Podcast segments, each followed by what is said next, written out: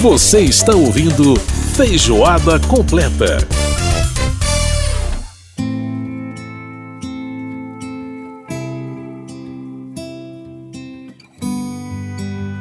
Estamos de volta com feijoada completa desta semana e você está ouvindo ao fundo Reba McIntyre com a canção Somehow You Do do filme Four Good Days. Carrying all that weight, your back's about to break and you're standing at the end of your rope. Essa é mais uma canção né, que foi indicada também ao Oscar de melhor canção original. Lembrando que o nosso programa vai ao ar todas as sextas-feiras, às nove da noite, pela Rádio Câmara, tem reprise no sábado às nove e meia da manhã. Você pode participar mandando suas críticas e sugestões para o nosso e-mail rádio.câmara.leg.br também para o nosso WhatsApp 61 999 78 90 80. It's just cause you don't know where the road's leading to. Aí, as, as deliciosas guitarras havaianas das músicas country que eu adoro, simplesmente adoro. Acho muito lindo. Bom, vamos então para o nosso caldo cultural. Caldo Cultural, onde as artes têm vez e voz.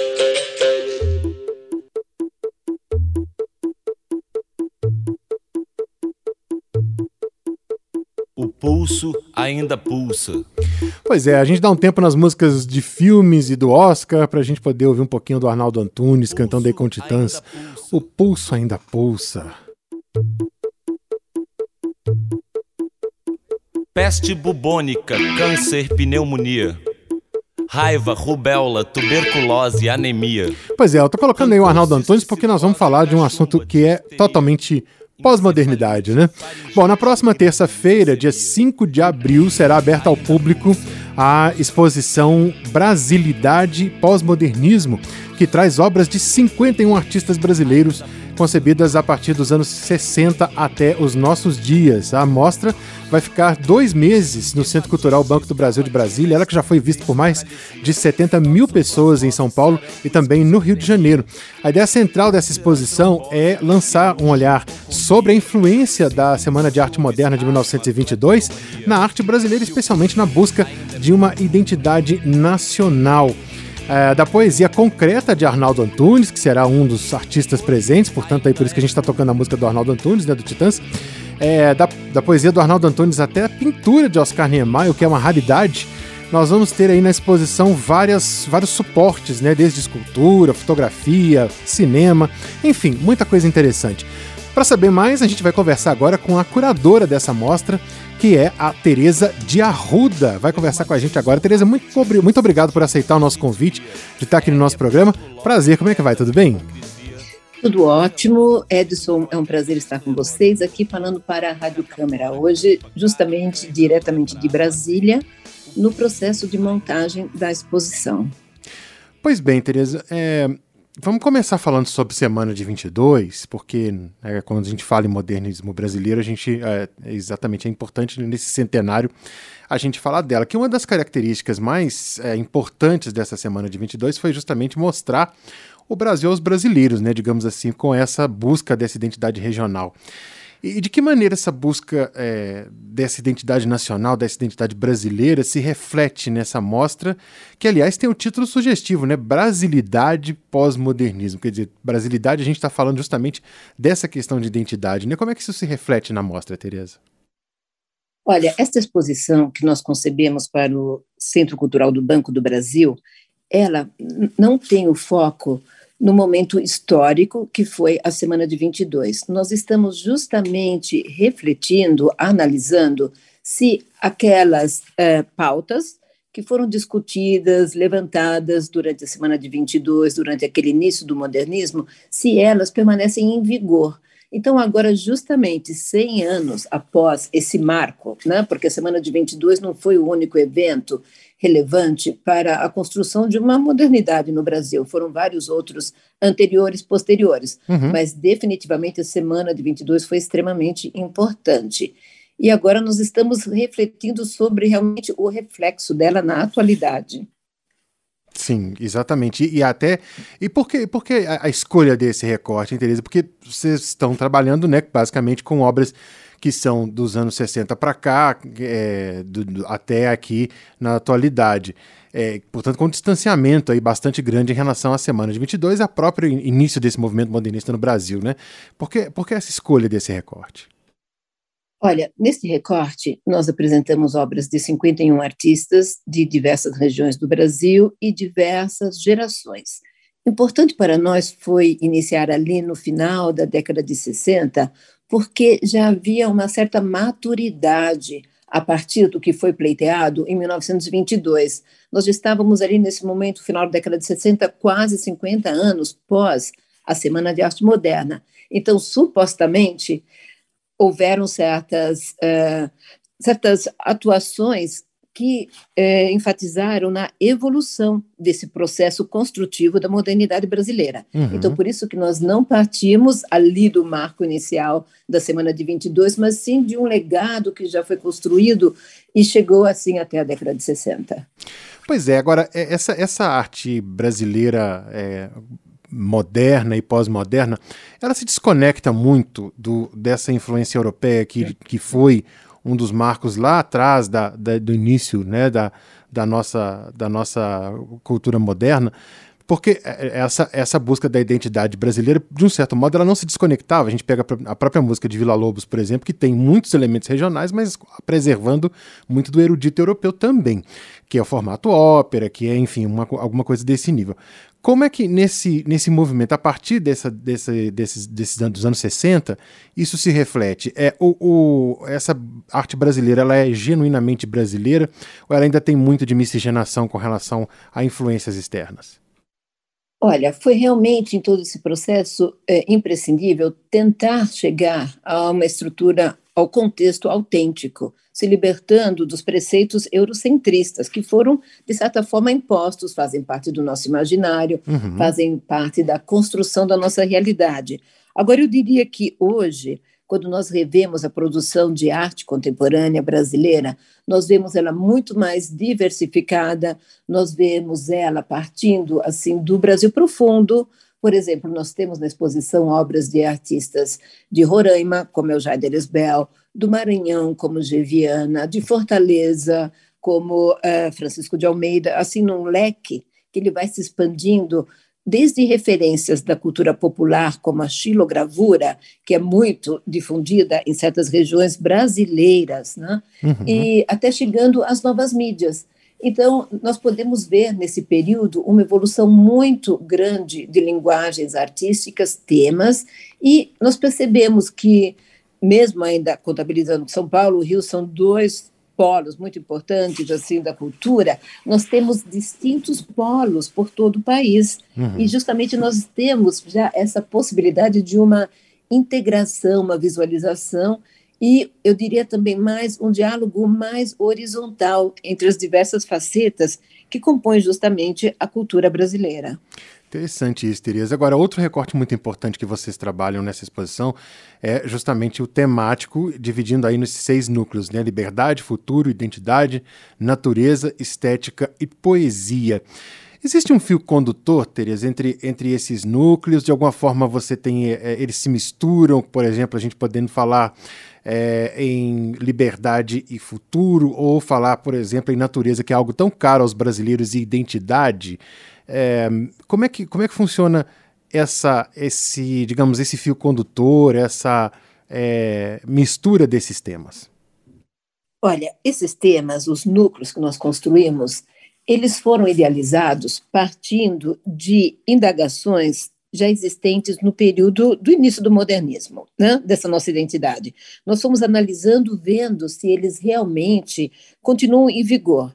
E isso é coerente, porque eu creio que essa brasilidade, a construção dessa identidade, ela ainda não está finalizada ou não está reconhecida. Então, a narrativa, ela segue por núcleos, mas, claro, existem obras que elas têm por si características abrangentes e diversificadas que poderiam estar em núcleos distintos, mas é só como assim uma narrativa, um percurso.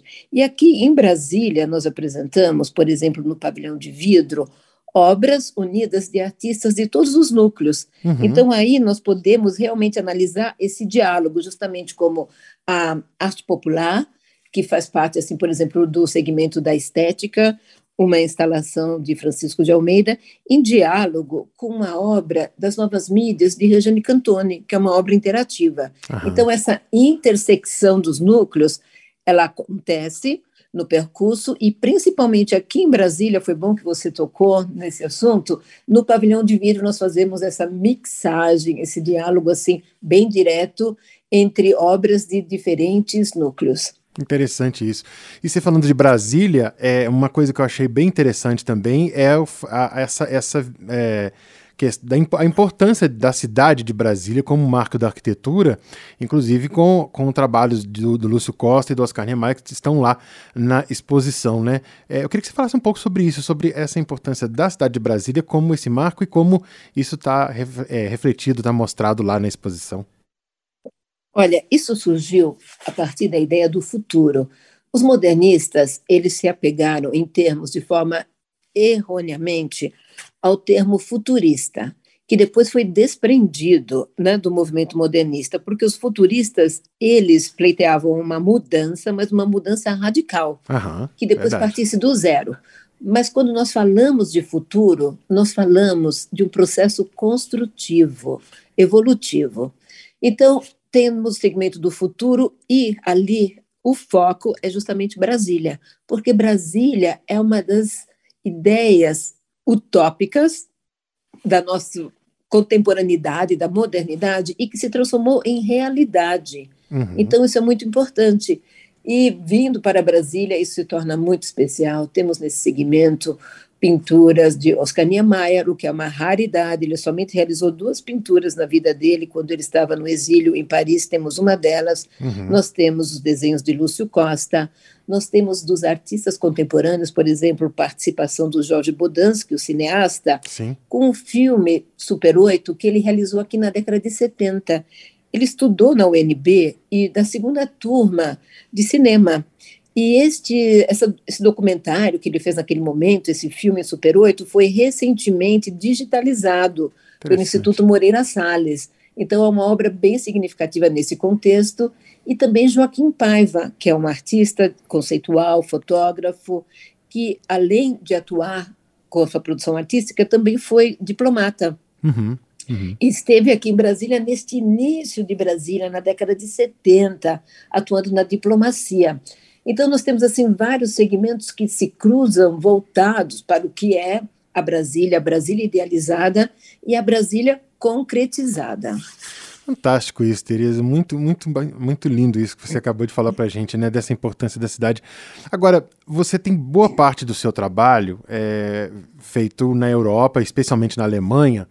E eu queria, eu queria perguntar para você o seguinte: como é que é a visão do povo europeu sobre a arte brasileira? Você que vive nesse meio artístico também na Europa, é, trabalhando com curadoria, enfim, né? É, como, é que, como é que é a visão do europeu hoje, nessa, nesse momento atual, sobre a arte brasileira e nesses vários formatos, inclusive, que a exposição está apresentando? Ah, nós somos conhecidos pelos, pelos europeus? Olha, nós somos conhecidos no, no, contexto da cultura brasileira, da arte brasileira. Nós somos conhecidos, nós somos respeitados, principalmente porque nós pensamos no legado da Bienal de São Paulo, iniciada em 1951, uhum. a segunda Bienal realizada no mundo, depois da Bienal de Veneza. Isso já criou um laço internacional entre a produção nacional e internacional. Nós temos vários movimentos como tropicalismo, arte concreta e tantos outros que tiveram uma boa uh, representatividade, tem até hoje na Europa. Temos inúmeros processos de intercâmbio de artistas Brasil que estão atuando lá e tivemos vários momentos muito representativos. Eu posso citar aqui 2006, quando houve a Copa do Mundo na Alemanha, foi criado um projeto, pelo, na época, pelo Ministério da Cultura, chamado Copa da Cultura, e tivemos uma grande representatividade do Brasil em Berlim, porque você mencionou a Alemanha, onde eu vivo. Uhum. Naquele momento, eu fui convidado, inclusive, pelo organizador alemão, que era a Casa das Culturas do Mundo, para coordenar o projeto por parte da Alemanha, justamente para fazer esse laço. E foi um momento assim imprescindível em que nós apresentamos música, cinema, artes plásticas e com uma aceitação imbatível. Sem contar que os europeus até hoje eles flertam com o Brasil. Né? Nós falamos daquela libertação do eurocentrismo, naquele movimento de 22, mas hoje esse flerte ele é, como eu diria, muito mais construtivo uhum. e não como foi feito no período colonial. Existe então essa ideia desse um Brasil e as pessoas estão ansiosas para que, bom, agora com o final da pandemia, retomar alguns laços culturais históricos, uma maior assim troca assim dizer, geográfica, uhum. porque definitivamente nós estamos em um processo imenso de construção e ele deve ser feito através de troca. E claro, o Brasil tem uma relação histórica muito grande com a Europa e eu diria que essa troca tem que ser expandida ainda para a África, para a Ásia, Sim. que são todos continentes que fazem parte do nosso universo. Mas que não seja algo é, unidirecional, né, como, como a gente falou sobre o eurocentrismo, mas algo que seja de troca, quando você fala de troca, ou seja, algo bidirecional ou até multidirecional, quando a gente fala de ida e volta, né? ou seja, de influências que nós podemos é, é, é, colocar para fora, como também podemos receber de fora, né, Tereza? É, isso, nós temos muito a potencializar. E se nós estamos falando aqui para a Rádio Câmara, aqui em Brasília, temos que atentar, por exemplo, ao potencial de Brasília, uhum. que é a sede das diversas embaixadas, onde poderia ser, a partir daqui, eu pensaria, já intensificar uma troca muito grande com todos os países que Sim. estão aqui representados. É verdade, é verdade. Bom, a gente está conversando aqui com a Tereza de Arruda, ela que é curadora da exposição Brasilidade Pós-Modernismo. Fica no CCBB, aliás, 51 artistas selecionados. É bom que realmente esteja por dois meses na exposição, porque vale mais de uma visita, né? É, fica no CCBB de Brasília de 5 de abril, agora a partir da, da terça-feira próxima, 5 de abril até 5 de junho a visitação que pode ser feita de terça a domingo, das nove da manhã às oito e meia da noite, e a entrada é gratuita, mas você tem que retirar seu, ingresso, né, fazer um agendamento no site bb.com.br barra cultura ou no site Eventim. Tereza de Arruda, quero agradecer demais a sua participação aqui no nosso programa. Muito obrigado por estar com a gente aqui conversando sobre, sobre arte, que é uma coisa que é, para mim é um prazer enorme e a gente falando um pouco sobre essa exposição e deixar esse convite aí para o nosso ouvinte para visitar a partir da próxima terça-feira, então, essa exposição Brasilidade Pós-Modernismo. Tereza, muito obrigado pela entrevista, obrigado por estar com a gente.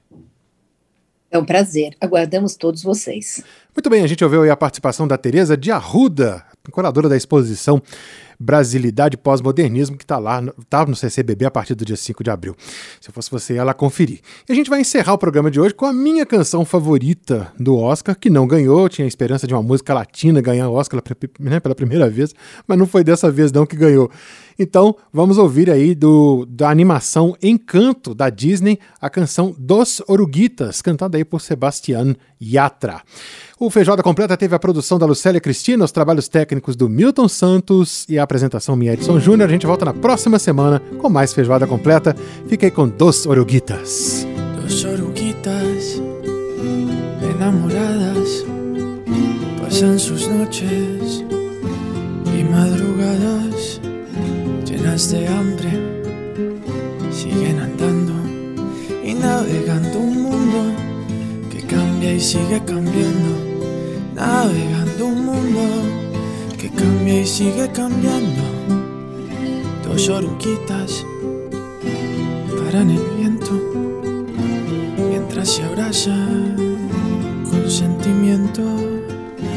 Siguen creciendo, no saben cuándo buscar algún rincón. El tiempo sigue cambiando, inseparables son y el tiempo sigue cambiando oruguitas. No se aguante más, hay que crecer, aparte y volver. Hacia adelante seguirás, vienen milagros, vienen crisálidas. Hay que partir y construir su propio futuro. Hay oruguitas, no se aguante más. Hay que crecer, aparte y volver. Hacia adelante seguirás. Vienen milagros, vienen crisálidas. Hay que partir y construir su propio futuro.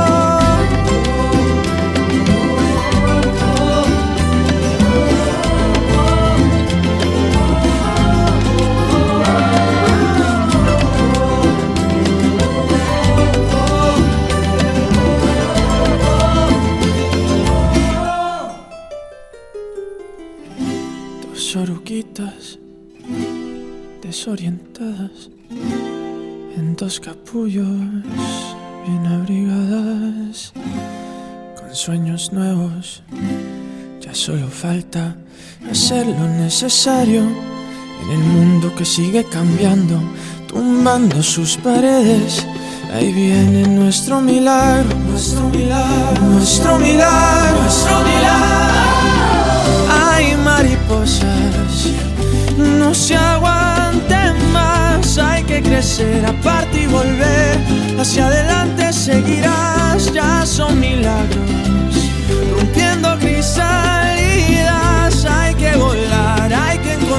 Su propio futuro. Hay mariposas, no se aguanten más, hay que crecer aparte y volver. Hacia adelante seguirás, ya son milagros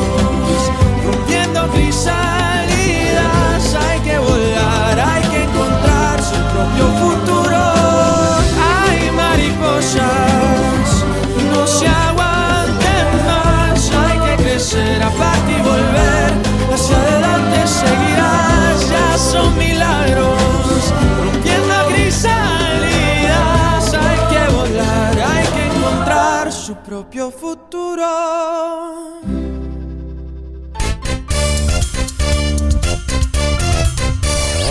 Você acabou de ouvir Feijoada Completa. Música e informação com tempero especial para fechar os trabalhos da semana.